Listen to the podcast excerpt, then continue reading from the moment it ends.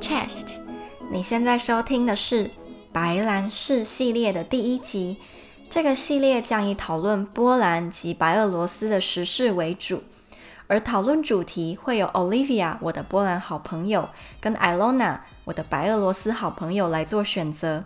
如果你想念我们三个之前一起录的 podcast，或者是你从来没有听过由波兰、白俄罗斯跟台湾女孩组成的 podcast 会是怎么样的，你可以去搜寻“洋妞台妹欧北共”，就能够听到我们之前一起讨论不同文化的 podcast 哦。白兰氏系列的每则讨论主题，我都会试着加上不同立场的想法，让大家能够用不同的角度来探讨同一件事。我也会把今天讨论到的所有新闻放在我的脸书粉砖上，大家可以去阅读跟留言和我讨论你的想法，也很欢迎把我的 podcast 分享出去，即使只是在你的 Instagram 的现实动态上，这个小小的举动对我的鼓励跟帮助非常的大。那就废话不多说，进入今天的主题。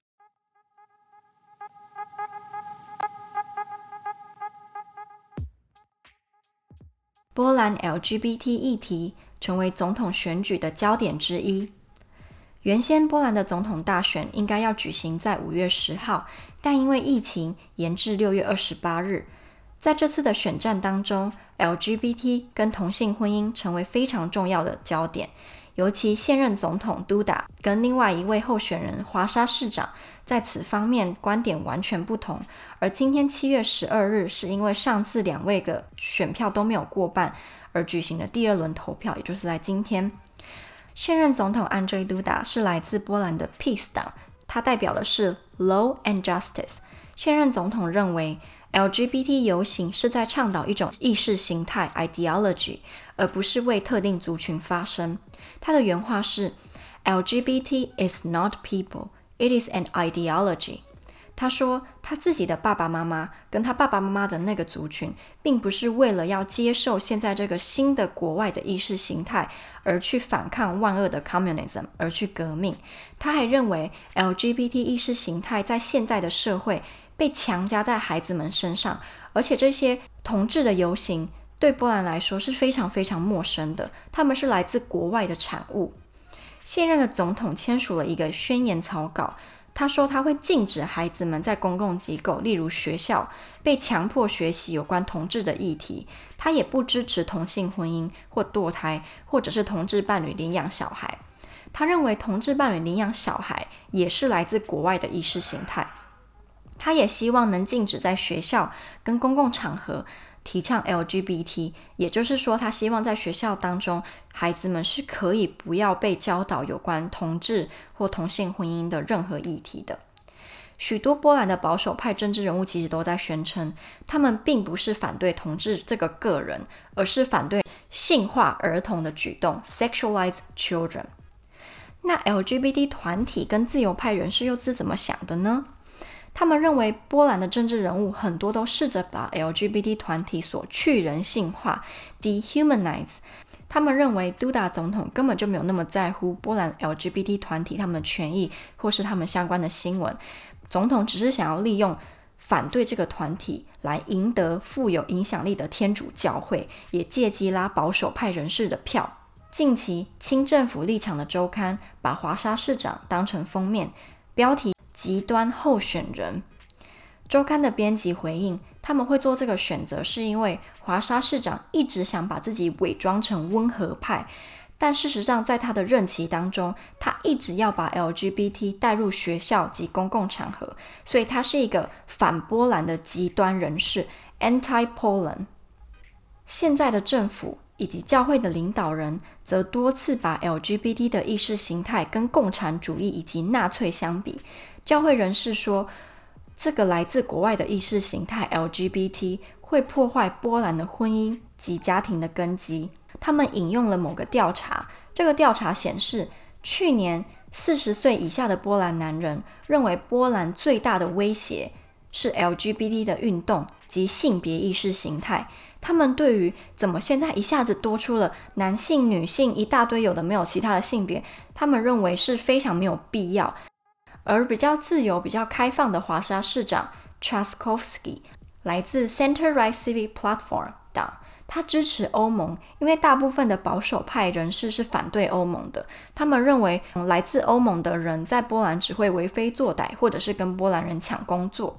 那这位市长也是第一位参与华沙同志游行的首都市长。虽然有一位保守派政治人物在他的推特上面写，没有 LGBT 的波兰是最美丽的，但华沙市长则表示，你若使用波兰没有什么样的特定族群会变得更好，你是在分裂波兰人，而我们波兰人已经受够这样子的分裂了。波兰的 LGBT 团体当然也有对于现任总统 Duda 所做的批评而做出回应，他们说：“Mr. President, let us say it out loud and clearly once again, there is no such thing as LGBT ideology. It's just an homophobic construct.” LGBTs are lesbians, gays, bisexual, and transgender persons who personally experience the consequences of homophobic and transphobic hate, which you also feel. 很多抗议总统签署那个宣言的人士也很不满其他的总统候选人，因为怕会被吃掉选票而不敢去触碰 LGBT 的议题。那我在一开始的时候有提到，我会跟大家分享一些我其他朋友的看法。我有一位朋友呢，他也是属于比较自由、比较开放政治立场的人。那他跟我分享了一段话：The current president and the government are strongly against LGBT community. They claim that this community is against their values. That's not normal, and it's like a disease of the 21st century. Unfortunately, many older people listen to this. But when it comes to elderly people, it can be understood.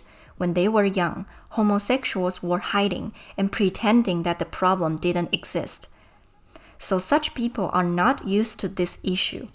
And it's really hard to change elderly people's opinions. But there is also too big number of youngsters that consider LGBT as something bad. Those people are mostly uneducated, lower class. They wear truck suits all the time and drink beer in front of Bidaranka. Such people usually are violent and aggressive. They come to Pride Week parades and try to fight the homosexuals. Last year or two years ago, there were a situation in Białystok where those people were really aggressive and a lot of people got hurt. Most of the times, situation is not that serious, but it happens. Furthermore, Białystok is a city in the eastern Poland Eastern Poland is known of strongly supporting the current president. It is because they are less educated, they are less developed, and it's easier to make them following this shit.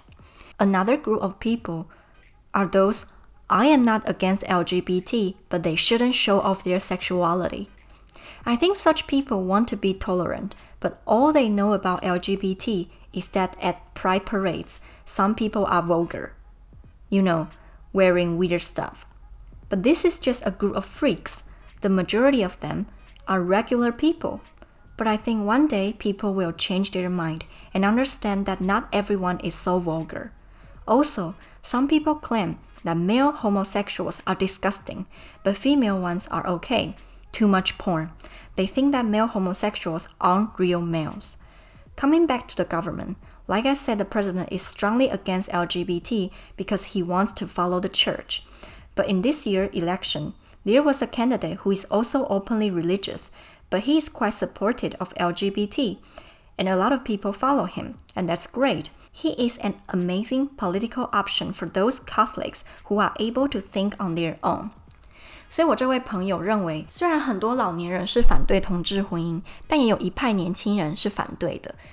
我朋友说，这一派年轻人大部分是属于比较中下阶级、比较劳工阶级，他们可能会在超市面前喝啤酒、抽烟、大声讲话的这一群人。那他说，大部分的年轻人可以理解为什么老年人没有办法去习惯同志，但这群年轻人为什么没办法理解，就是他们不能够想通的。在某一个城市，曾经有一个同志游行。那在这个同志游行上呢，有很多暴力事件，有也就是由这一群比较中下阶级的人所导致的。因为这个城市本来就是属于支持现任总统的城市，所以会发生这样子的事情也不意外。那我的朋友他也说了，许多人是透过同志游行来了解同志。那同志游行上会有一些穿着比较暴露的，那这些举动在某些比较传统的人的心里可能会比较不恰当，他们认为这样子对小孩来说是有有害的影响。但大部分的同志在我朋友心里都不是这样子的。如果你能够真的去了解他们，你也可以明白，他们只是一般人。现在的总统候选人当中有一位，他也是很虔诚的天主教徒，但他能够去理解跟包容 LGBT 团体。